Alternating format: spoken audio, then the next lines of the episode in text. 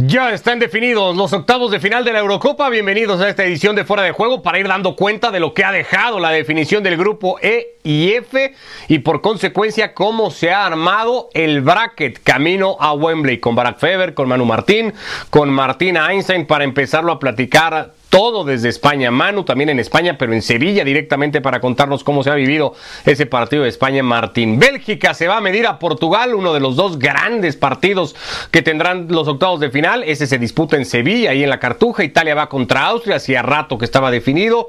Francia frente a Suiza, Croacia, España, Suecia que le gana el grupo a los españoles contra Ucrania. El otro gran partido en el papel es, se juega en Wembley, Inglaterra frente a Alemania. Países Bajos que se encuentra ahora de un lado del bracket como para ilusionarse y mucho frente a la República Checa. Gales va a jugar contra Dinamarca también.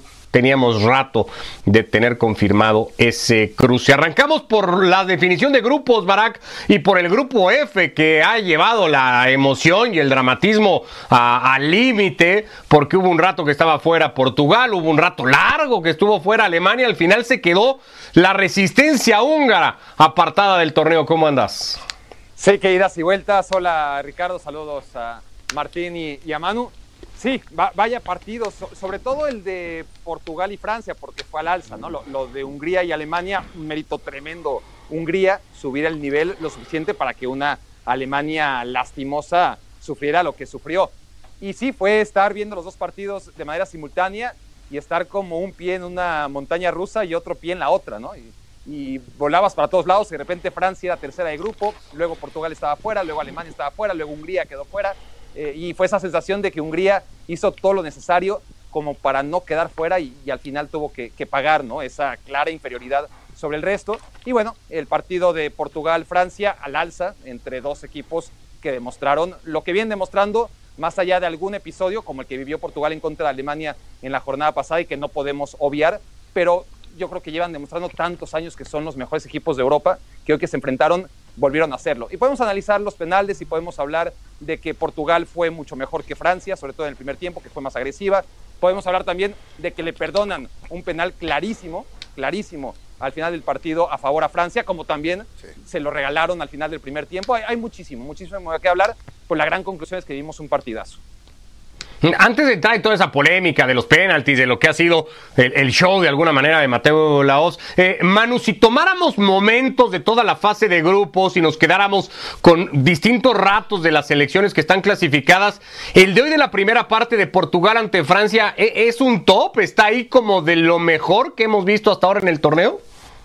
¿Qué tal? ¿Cómo estáis? Absolutamente, pero por el rival, porque si nos fijamos en ratos y en momentos hemos visto buenos partidos. Me quedo con los de Italia, sobre todo que son los que más me han sorprendido y más me han animado a sentarme delante de la televisión para ver partidos. Pero es que estábamos viendo hoy a la campeona del mundo frente a la campeona de Europa y ahí, de ahí siempre hay que sacar algo bueno y si miramos jugador a jugador, estamos viendo a los jugadores que aspiran al, balón de oro y, y, los mejores jugadores que vemos ahora mismo en las ligas europeas. Por lo tanto, ese partido ya a priori te tenía que dar buenas sensaciones.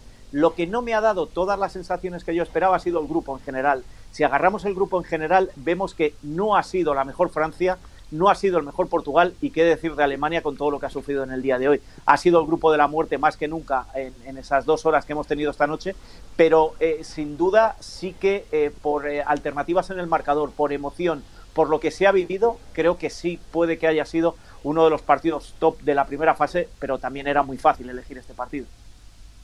Sí, eso es cierto. Caso contrario, Martín, lo ha vivido Alemania, que ha tenido que sudar y la gota gorda.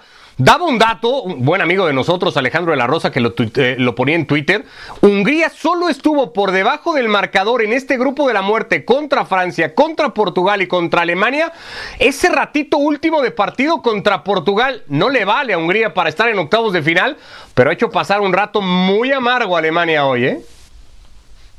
Sí, y yo creo que esta Alemania de, Joachim Löw eh, es una Alemania que de alguna manera eh, eh, uno la, toca, la, mueve y se empieza a romper. es una selección con, con, grandes nombres, pero que no es la Alemania todopoderosa, intocable, impracticable, impenetrable de hace 3, 4 años. Es una Alemania que juega muy bien, que tiene grandes jugadores, que tiene temple, que tiene punto honor, que sabe sacar los partidos adelante con oficio, como lo hizo contra Hungría, pero que no juega bien, eh, que no convence. No es la Alemania de otras épocas. Eh, es una Alemania que tiene un centro del campo desdibujado, que tiene que mover a Kimmich para cubrir uno u otro sector y cuando lo mueve deja destapado eh, el lugar desde el que Kimmich se fue. Eh, tiene a Thomas Müller, que es un delantero veterano, con mucho menos incidencia ni peligro de lo que tenía hace algunos, algunos años.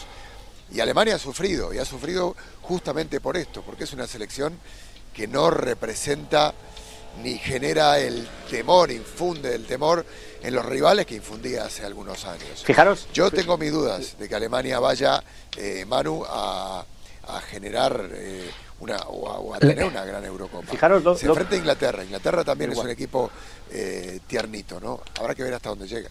No, decía, eh, eh, fijaros que es la maldición de los campeones del mundo de este siglo. A los 4 o 6 años de haber salido campeón del mundo, Italia empieza a tener problemas y se queda fuera incluso en la primera fase de Sudáfrica y se queda fuera de, Mundiales y de Eurocopas. Enseguida le, toma el, el, relevo España y le sucede exactamente lo mismo. Y después le toma el relevo Alemania y le sucede exactamente lo mismo. De momento la que está aguantando es Francia. Vamos a ver también lo que le dura.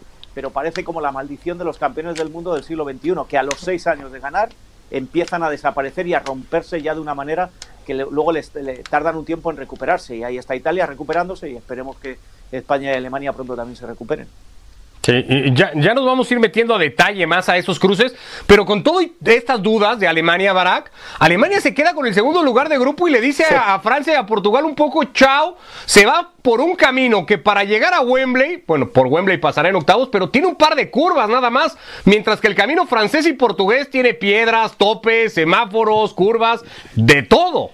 Sin duda, sin duda, es decir, eh, para mí, visto lo visto en fase de grupos, y de hecho mis sensaciones previas a, a, a, la confirmación que tuve del nivel de varias selecciones, podría pensar en una final, cualquiera com combinación que quieras, ¿eh? en, entre Bélgica, la selección de Francia, Portugal, Italia. No, sí, sí, sí. Italia no te voy a mentir. Bélgica no llega. A ver, te, ya te lo digo. Te estoy diciendo yo lo, lo que pensaba antes de, ah. de, de, la Euro y cómo esta fase de grupos no me lo ha desmentido del todo. Pero el hecho de que yo me imaginaba una final que se cruzaran Francia, Portugal, Bélgica, probablemente Inglaterra, que es el único que está del otro lado, e Italia, bueno, cuatro de esos cinco están de un lado, ¿no? Y, y está sí. prácticamente libre la vía para el ganador de ese partido. Ahora digo, prácticamente porque hay un asunto a mejorar gigantesco por parte de ambas selecciones, porque no hay que olvidar que Alemania no pudo con Hungría y que Inglaterra no pudo con Escocia. Entonces, ¿qué nos hace pensar que solo por llamarse Inglaterra y Alemania, si no mejoran drásticamente,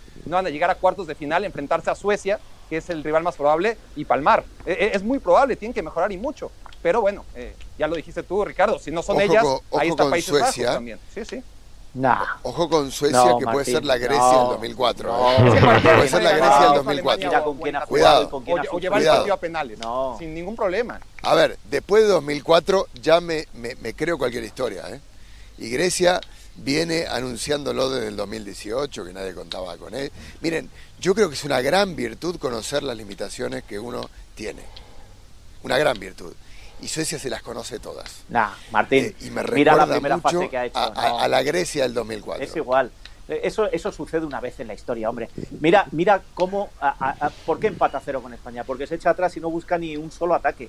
Eh, eh, Bueno, gana- y así lo puede gana llevar los Eslovenia, Tiene dos para haber ganado el partido, Manu. minuto 46 Tuvo dos para haber ganado el partido. Ojo que no, no es que no haya buscado un- ningún ataque, pudo haber ganado el Y partido. un palo, ¿eh? Sí, sí. Y un palo. Sí, sí, lo, lo que queráis. Pero el juego que exhibió fue lamentable. Ah, bueno, y Y- Grecia también, ¿eh? como Y- y Grecia. Vale, que sí. Como que vuelvo a Grecia. repetir que lo de Grecia pasa una vez. Que esta, a esta. No, a esta porque había pasado antes con cualquier Dinamarca. selección como Italia, como Perdón, y, Bélgica. y- y- y Y te marco otra, te marco otra, desaparece del mapa. Estuvo entre los ocho finalistas Mira. Suecia, ¿eh? Perdón, eh, Portugal en 2016. Claro, también. ¿Jugó un gran fútbol? No, para nada. Portugal. Horrible. No, Ah, bueno. Ah, no, no, no, para ganó nada. con un gol en tiempo extra de un partido, en una final aburrida. la metamos, metamos entonces a Alemania de nuevo, metamos a España de nuevo. Es que parece que Suecia ha inventado el fútbol ahora, que no, señores. Que es que No, Suecia pero está en la parte No, de no. rivales. Si muy estuviera en la débiles otra parte, y nadie ha hablaría salido a empatar los partidos. Nadie hablaría de Suecia si estuviera en el lado de Portugal y de Italia y de. Pero los es que en cuanto se encuentre con Países Bajos o se encuentre con Inglaterra o Alemania, se acabó Suecia. Pero no lo sé. Ay, ir a penales ay, no sé. Se puede ir a No sé. perfectamente No lo y sé. ahí cualquier cosa pasa. Sí. A, Ucrania estamos todos de acuerdo que parece que le va a ganar el equipo Sí, sueco, ¿no? Y eso lo pone en cuartos, esperando a Alemania Pues o a a ver, Inglaterra. tampoco es que sea súper favorito, o sea, le debería ganar, pero es. No, no, bueno, pero le va a ganar. cualquier cosa también. Seguimos hablando ahora de Suecia. Nada más quiero rematar lo del grupo F. La clasificación, sobre todo lo de Francia primero, Barak, de- ¿da justicia o da fe de, haber sido Francia la que mejores ratos ofreció en la definición de este grupo? ¿O castiga mucho a Portugal, que termina hasta el tercer puesto, por ejemplo? No, porque al final eh, son tres partidos y Portugal fue un desastre contra Alemania. Eh, Portugal hizo ver a una Alemania que viene dando tumbos durante mucho tiempo, ¿no? Porque no solamente fue la Copa del Mundo, sino el proceso que ya empezó rumbo a Qatar, la Nations League, eh, goleadas en amistosos como la que se con... Es decir, Alemania pareció brillante contra Portugal, así de mal anduvo Portugal en un partido y bueno, eh, a final de cuentas no puedes hablar de que sea un gran castigo quedar abajo en el grupo cuando tuvo esa exhibición tan desastrosa en contra Alemania. Y Francia, lo que pasa es que si la medimos de acuerdo a nuestras expectativas, y mucha gente pensaba que, que Francia iba a llegar y arrollar y ganar los nueve puntos, y, y no iba a ser tan fácil, pero de todas formas Francia no genera un dominio tan claro en los partidos que, juega. ¿Mereció ganarle a Hungría? Probablemente. ¿Alguien piensa que el empate fue injusto? No, me parece un buen resultado. El partido contra Alemania, me parece a mí que las fuerzas estuvieron más equilibradas de lo que debieron, que el resultado estuvo más cerrado de las sensaciones que a mí me dejó el partido, pero tampoco fue un partidazo por parte de Francia. Y este último, ante una Portugal intensa, Francia se llega a ver mal. Lo bueno para Francia es que domina siempre al final, es decir, aun cuando es dominada como ahora, acaba con el partido a su favor, con el resultado que quiere, que necesita, y hasta con un penal que no le marcan que pudo haber sido la victoria.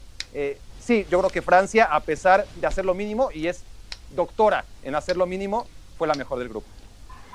Por cierto, no hemos tocado lo- los penaltis, Manu. ¿Te parecen todos bien marcados? ¿Alguno ves que no? Eh, ¿Ves debate en, en todo lo que le ha pasado a Mateo Laos hoy? Veo que el de Francia al término de la primera parte no es penalti, y- pero vamos, lo mires por donde lo mires y lo agarres por donde lo agarres. El resto estoy de acuerdo que son penaltis. Hombre, el, el- el portero, el, de, el del portero de Francia, eh, El de Lloris sobre Danilo. eh, Lloris, que no salía el nombre, al, el codazo que le mete al jugador francés es, es, es, es alarmante. Yo creo que lo- para mí los penales han sido todos, menos el de, el, el de a favor de Francia al término de la primera parte. De acuerdo. Ok. No, y hay uno que no cobra, ¿no? El del final del partido. Sí, ese es el que dice Barak. Es, Eh, es- es increíble. Sí, sí. Eh, eh, Es increíble ese penal. El de Bruno. Qué penalazo. El, el- Sí. el de Bruno Yo no sobre, entiendo sobre la patada de Bruno en el, en el gemelo de, del, del- del futbolista francés. Brutal ese. Sí. De Coman, de Coman. Eh, eh, es curioso que no, que no haya cobrado ese penal. Ah, Estaba claramente dentro del área. Sí, sí. No lo sé. La política a veces este, también marca los partidos. Sí. Convenía que Hungría quedara fuera. Sí, sí. Ya estaba empatado el partido entre Alemania y Hungría de Pero- todas maneras, pero pero, la derrota de Portugal no cambiaba gran cosa, pero era un penal que se tenía que haber pitado. Eso ha dejado la definición del F. Ya hemos hablado un poco y le hemos dado un toquecito a Le, porque ese grupo lo ha ganado Suecia, Martín. Ya hemos hablado de las posibilidades eh, suecas, pero hoy ha aparecido la, la España que se esperara que apareciera, que no pudo con Suecia, que no pudo con Polonia, pero que hoy ha dicho Luis Enrique, han descorchado el champán porque han hecho su mayor goleada Sí. en fase de grupos de una Eurocopa. Sí, sí. Sí, tenía razón a media Luis Enrique.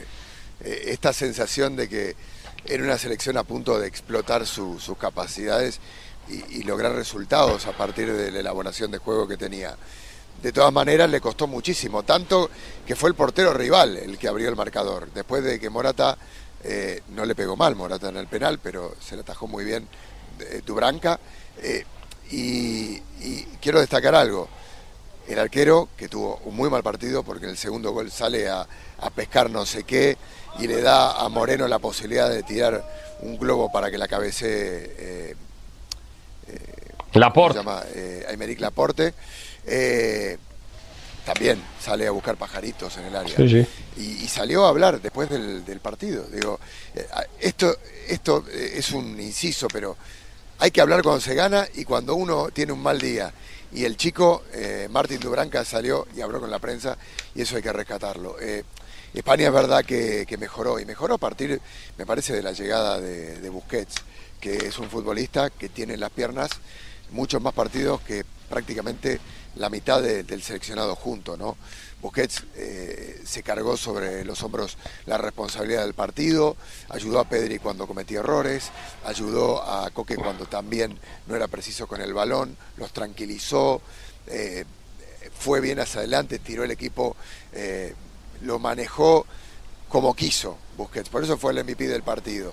Y a partir de la experiencia de Busquets, de, la llegada también de Aspilicueta, de alguna manera bajaron la ansiedad de futbolistas técnicamente muy buenos, que tiene España, porque España tiene muy buenos futbolistas, pero que no están en el punto de maduración que esta selección necesitaba para quitarse los fantasmas propios, porque no eran fantasmas, no era que jugara contra grandes rivales, sino eh, que, que, estaba anulado psicológicamente. Bueno, Busquets ayudó a esto, a hacer un catalizador, a de alguna manera decirles, muchachos, tranquilos, vienen conmigo, pasen. Y España sí, yo creo que subió un escaloncito más. ¿Suficiente? No lo sé. Habrá que ver cuál es el techo de esta selección, pero es un paso importante. Croacia de inmediato y podría ser Francia en los cuartos de final. ¿Te gustó hoy el equipo de Luis Enrique Manu? ¿Te convenció? Me gustó, me gustó, pero también me gustó el primer partido. El segundo un poquito menos. Eh, yo venía diciéndolo, a España lo que le faltaba era el gol, porque no estaba manejando mal los partidos, es cierto lo que dice Martín en cuanto a la juventud de un equipo que hoy, con un tipo como Busquets y un tipo como Aspilicueta en la cancha, se han visto más tranquilos, más liderados. Eh, eh, les ha dado esa calma que no tenían jugadores muy jóvenes. Pero es que esto es lo que hay, si es que España tiene que tender a eso, a, a, aprovechar y a madurar este tipo de jugadores que vienen haciéndolo bien en categorías inferiores y que ahora ya se tienen que encontrar por edad y por juego y por situación en la absoluta. Entonces, eh, ¿qué le faltaba a España en el primer partido? Pues le faltó gol frente, frente a Suecia. En el segundo partido frente a Polonia, pues a lo mejor le faltó calma. Hoy han venido las dos cosas. Han vencido esa ansiedad que, que, tuvieron frente a Polonia y han vencido la falta de acierto de cara al gol que tuvieron frente a Suecia. Esta es la España real. Dicho esto, que nadie se confunda. ¿eh? Aquí nadie dice que porque hoy se hayan marcado cinco, España puede estar en la final. Pero España tenía que pasar de, la fase de grupos sí o sí y lo ha conseguido. Ahora veremos lo que viene. Yo creo que contra Croacia veo favorita a España. Luego ya veremos después. Pero el, la meta o el techo de los cuartos de final no hoy ha mostrado España que no lo tiene tan lejos como parecía en los dos primeros partidos, pero por el marcador, no por el juego que había exhibido. Pero mete un poquito, mete un poquito ahí de, dinamita. Le sigue faltando un delantero, ¿eh? Sí, sí, sí. Ha marcado goles, pero, pero España eh, tiene un problema ahí adelante porque no tiene alguien que la meta. Desaparecerá Morata seguramente ahora ya en, la fase Sí, sí, sí, sí. Sí, Morata no anda bien. No, no. Desaparecerá Morata y da la sensación de que jugarán los tres que han acabado hoy. Que jugará Sarabia, que jugará Gerard Moreno y que, y que jugará Ferran Torres. Porque al final es que estamos hablando de tres jugadores que nadie pensaba hace dos años que iban a jugar de titulares en una fase final. Y ahí los tenemos. Y es lo que hay, no hay más. Y olvidémonos ya de Iago Aspas y de los otros, porque es con esto donde está el futuro de la selección española, nos guste o no. Y por lo tanto, eh, yo creo que ayer hablamos ese paso. Ayer hablamos mucho del tema Luis Enrique y todo lo que rodeaba el partido y, lo tenso que parecía el ambiente, lo crispado, Barack. da una cachetada hoy con guante blanco Luis Enrique en sus apuestas, en sus decisiones. La de Sarabia, otra que creo que habría que destacar igualmente hoy de inicio. Eh, ¿Hace eso hoy Luis Enrique? Pues a, ver, durante 72 horas o 96 que sean las que se paren al partido contra Croacia, ¿no? E-, esto da vueltas tan rápido como que sí, ahora le favorece porque también tiene un rival vamos a ver, por mucho que queramos sobreanalizar la victoria de España, jugó contra el peor equipo de la Euro. Y bueno, el, mérito de España es que lo Mira, Martín Barak es de los que dices tú que va a minimizar eso por el rival, ¿viste? No, es un quitarrisas, Barak. Eslovaquia, devalúa la Euro. Equipos como Eslovaquia realmente es un equipo no, es un equipo Martín no cuando ganó a Polonia que clasifica ganándole a Irlanda del Norte el repechaje de milagro que después desciende en la Nations League que camino a Qatar no da una que no sé cómo le gana a Polonia. Bueno, sí sé cómo le gana a Polonia. Le gana a Polonia y Escocia son grandes equipos. Se ganó con méritos propios el estar en la Eurocopa. Digo, ¿por qué le, vas a echar este cemento Pues porque es muy mal equipo, porque no tiene un solo futbolista destacado. Bueno, bueno, entonces. ¿Pero le ganó a Polonia o no le ganó a Polonia? Sí, España le, ganó a Polonia con un hombre más en un juego en, que realmente hay que, hay que señalar a Polonia y, que, toda la vergüenza de esta Euro se la lleve Polonia por ser incapaz siquiera de quedar tercero en este grupo. Para que está a favor de la Superliga. No, no estoy de acuerdo. A mí- no, la a mí- a- Lo que pasa es que la selección. No, pero si no de quieres equipos como Eslovaquia, es que estás a favor La de la selección Superliga. de Eslovaquia es lo peor que hemos visto en esta Euro junto a Turquía. Entonces, no podemos Bueno. evaluar el nivel de la selección española cuando enfrentó a un equipo tan inferior a lo que se va a enfrentar más A adelante. ver, yo, yo te digo una cosa. No puede ser que España sea muy mala cuando no gana y cuando gana los muy malos sean Es que los rivales malos. a los que les gana. Bueno, eh, eh, no, Eslovaquia sí, no fue muy mala son, hoy. Son lleva débiles, son frágiles. Pero, pero ponga. Sí, está bien, estoy de acuerdo contigo. ok. Pero también pongámosle algo de mérito No, a pues que ya se lo España. pusieron ustedes, ahora déjenme hablar de la otra parte. Ahora, una cosa más, ¿eh? Perdón. Para agregar sobre eh, lo que le viene a España, que va a ser muy parejo contra Croacia. Y si pasa en Croacia, lo que siga. Más le vale ganar en los 90 o en los 120 minutos, no sé con qué puntería, pero en los penales no hay forma. ¿Estamos de acuerdo? No, no hay manera. Sí, sí, para como pinta, sí, no- O sea, que- no- va, va a ser difícil No, que marque, sé, tampoco, ¿eh? que marque Lo fallan penaltis esta Bueno, selección. pero también- Pero ¿quién te dice a que ver, se va a decidir en los España- penales el partido? Puede, ¿no? Y puede cambiar la cosa.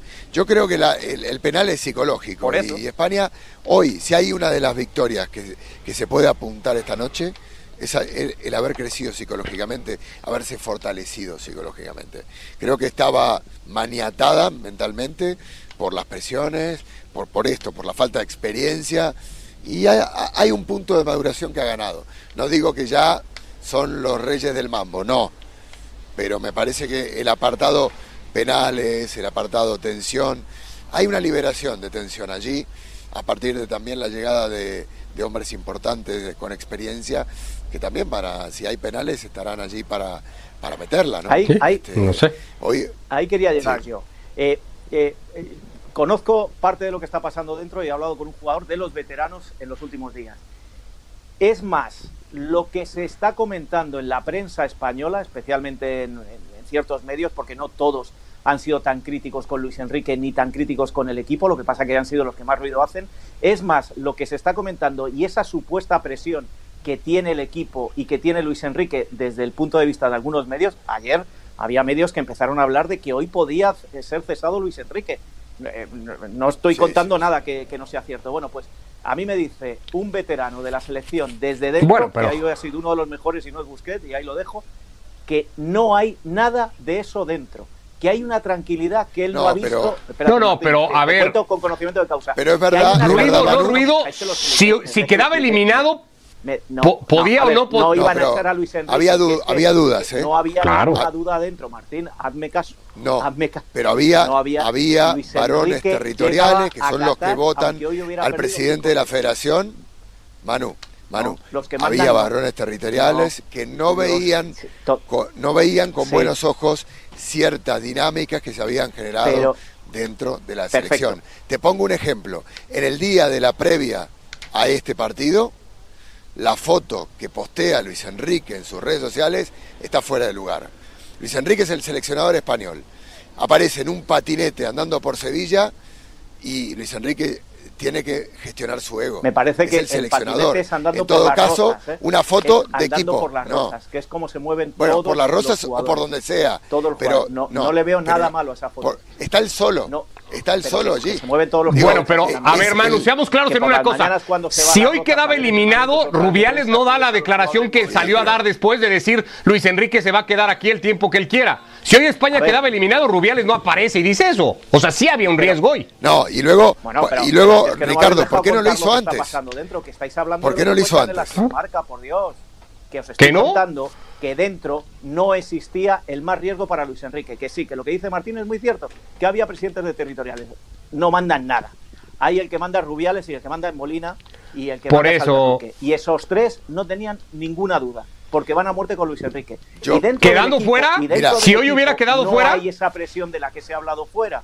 Había, Pero si hoy hubiera quedado fuera, Martín, Manu, ¿tú crees que Rubiales no dudaba? Hago una pregunta. saben controlar este tipo de No. Pero dentro del equipo Una había pregunta nada unión más. Que no había tanta presión No, como eso se verdad. estaba contando fuera. Que no.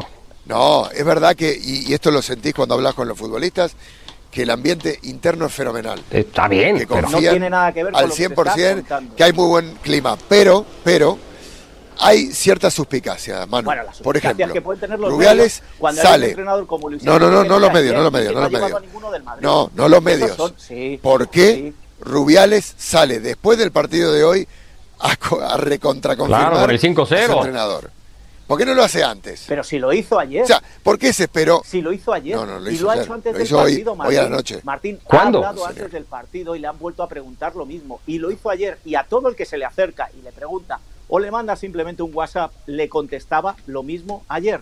Lo siento, Martín, es así. Mira, Rubiales no tenía yo la te puedo más asegurar- mínima duda de Luis Enrique, aunque hoy hubieran salido eliminados. Ninguna, ninguna. Y yo creo que eso hubiera.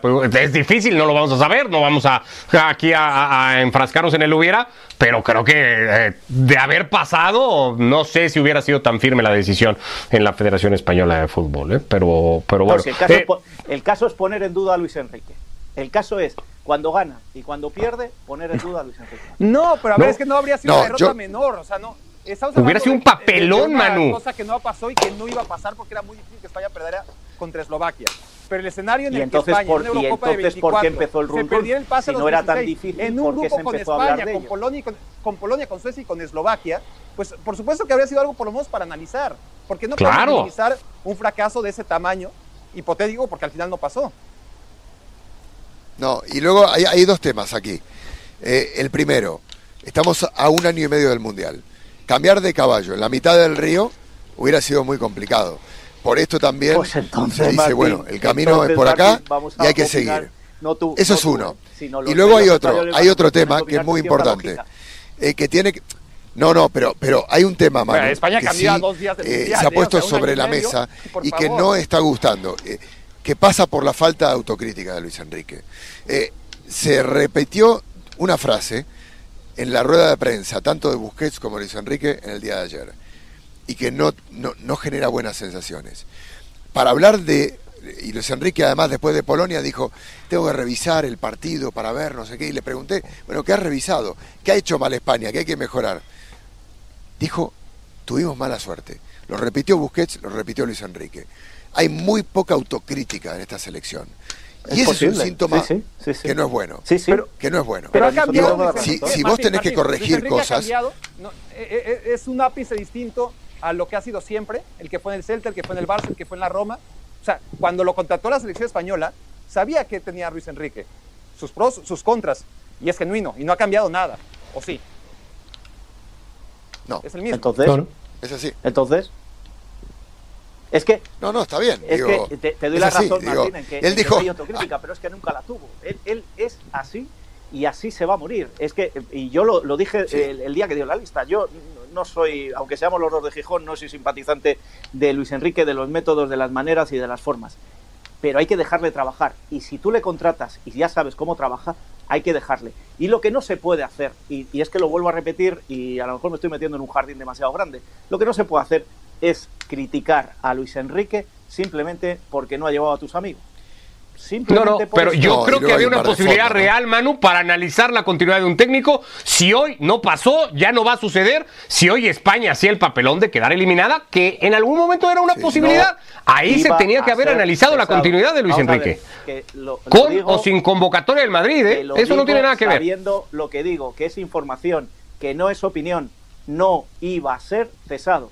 Si queréis seguir diciendo que iba a Manu, ser cesado, decidlo. Manu, no, iba- No, no estamos diciendo que iba a ser perfectamente- Se a tenía que analizar Mira. la continuidad. No, estamos diciendo que se tendría que haber Ah, analizado, pero ya hay no pasó. resultados, hay resultados que cambian la- las miradas. Digo, esto es fútbol, es el arte de lo impensado, del Vale, vale. cambio, Nada, nada. de las sorpresas. Lo, yo digo, hay resultados que son sacatécnicos. Lo dijo el Bolillo Gómez en la Copa América del 2004. Y, y nada está, nada está comprado, nada está determinado de antemano. Claro. O sea que ya veremos qué es lo que pasa. Ya está. Yo creo que Luis Enrique ha comprado su continuidad a partir del partido de hoy. Pero eh, uno compra el paquete de Luis Enrique. No por eso, después no puede criticarlo y ponerlo eh, ahí abajo de. Sí, pero, de- de- pero Martín, no, no podemos usar una foto de sus redes sociales para decir que es un mal técnico. ¿Sabes? Y No, sobre no todo cuando esa foto es la misma foto que tienen todos los jugadores, porque todos se mueven de esa manera por las rozas. Todas las mañanas los ves ir de un lado para otro. Cuando vienen a la rueda, Hay cuando mucho. vienen a las entrevistas individualizadas, chico, pues si No se va a ser lo único de la se selección española porque además equipo, vienen eh, pero días bueno. sin partido, así que se seguirá hablando al respecto. Empate a dos, por cierto, ya final entre Ecuador y Perú en el marco de Copa América.